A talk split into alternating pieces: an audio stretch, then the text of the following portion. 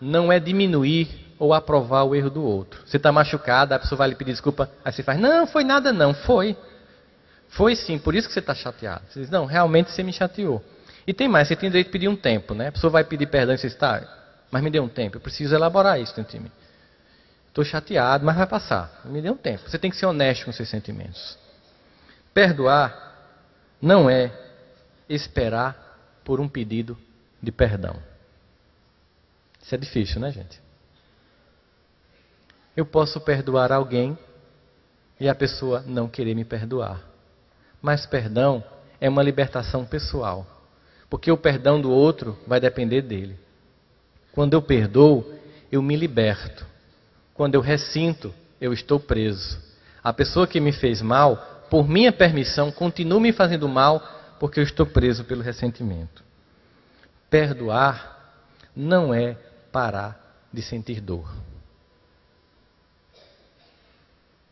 Muitas vezes você perdoa, mas continua sentindo dor das consequências do evento que gerou o ressentimento. Vamos dar um exemplo? Alguém lhe atropela e você fica paraplégico. E você resolve perdoar. Você volta a andar? Você vai continuar sentindo as dificuldades de alguém que é cadeirante. Alguém matou seu filho. E você perdoou. Ele volta para você no outro dia? Você continua sentindo saudade. Mas você resolveu perdoar. É um sentimento pessoal. Perdoar não é, em nenhum momento, negligenciar a justiça. Perdoar não é confiar. Uma vez chegou para mim uma paciente e disse: Você sabe que o motivo de eu estar na terapia é que meu pai na infância me abusou sexualmente. Sei. Eu estou indo viajar para os Estados Unidos e minha filha de três anos, eu posso deixar com meu pai que eu perdoei ele? Eu disse: Não. Você não pode deixar sua filha com seu pai. Você não tem garantias de que ele não vai fazer com ela a mesma coisa. Perdoar para conviver com ele, que é alguém que ocupa um lugar importante na sua vida, é uma coisa. Confiar que ele vá não mais fazer o que ele fez com você é uma outra coisa. Então, perdoar nem sempre é confiar. E o mais difícil, perdoar nem sempre é se reconciliar com o adversário. Porque eu posso perdoar a pessoa e ela nunca mais querer falar comigo ou ter convivência comigo. Mas lembre-se, nós somos eternos. A vida nos seus ciclos vai possibilitar o reencontro. A experiência mais, acho, radical na minha vida foi a experiência de perdão. Eu percebi que na escola da vida, o perdão, ele é um pré-requisito. Você sabe o que é um pré-requisito na universidade? Eu só posso pagar essa cadeira se eu tiver pago essa antes. Na escola da vida, tudo só vem depois do pré-requisito do perdão. Sem ele, tudo o que está para acontecer investimento espiritual em mim não flui, porque eu bloqueio por não conseguir perdoar. Quando eu conheci a minha atual esposa, e eu conheci ela numa jornada médica espírita lá em Campina Grande. Nós estamos juntos há 13 anos. Quando eu convidei-a para a tarefa aventurosa de casar comigo, porque no primeiro encontro eu derrubei um refrigerante nela, que eu sou meio. E aí a reação dela foi que determinou que eu casava, porque ela ficou tranquila e disse: Não, daqui a pouco eu troco a calça, eu vou casar com ela, porque eu vou derrubar tantas coisas nela que essa é a criatura que eu vou casar. E aí ela disse assim para mim: Eu só aceito casar com você se você perdoar seu pai. Eu fiz: Perdoar meu pai?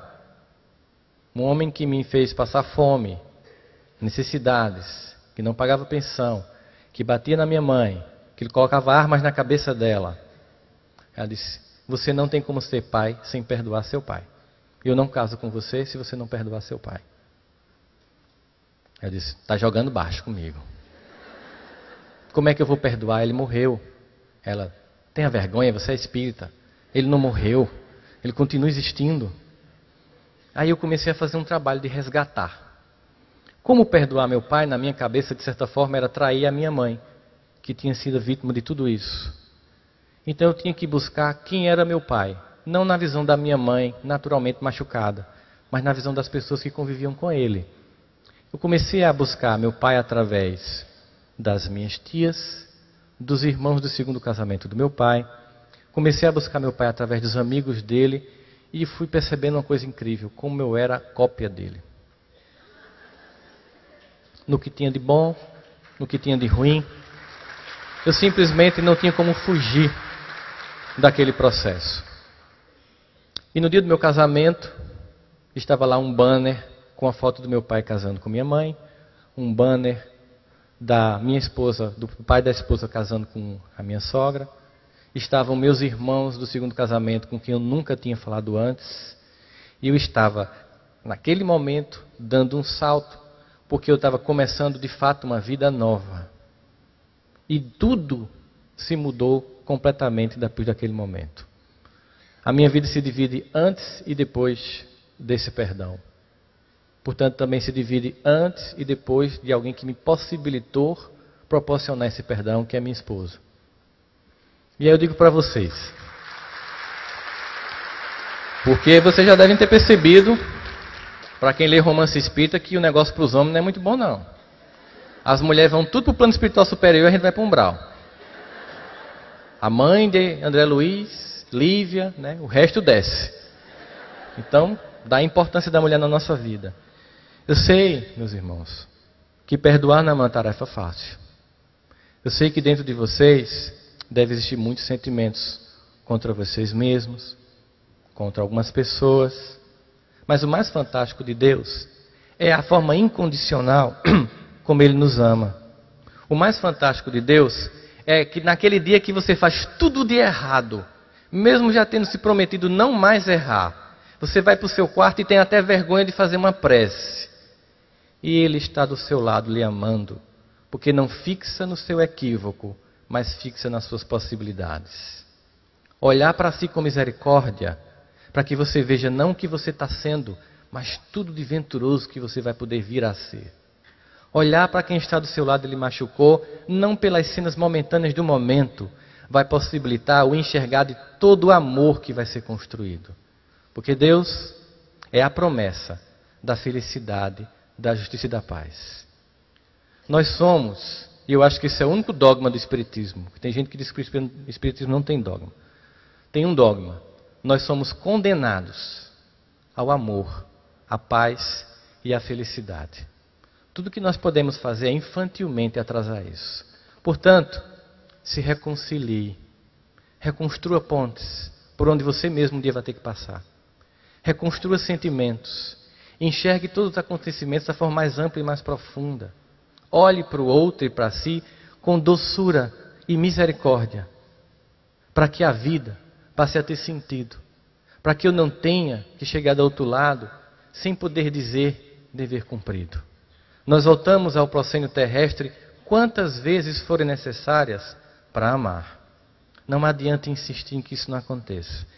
E quando esse reencontro acontecer, quando você olhar para aquela pessoa que hoje você tem os piores sentimentos, lembrando que ela é tão amada por Deus quanto você, e que sobre ela Deus investe todo o amor do resgate, e que vai lhe usar como instrumento desse resgate. Se permita ser um instrumento luminoso de Deus na construção das pontes do perdão, para que nós possamos construir a fraternidade. Porque a regeneração do planeta não é um plano político, não é um plano econômico, é a regeneração do único território que nos cabe regenerar o nosso coração. Que Deus os ilumine, limpa e profundamente todos os dias. Muita paz.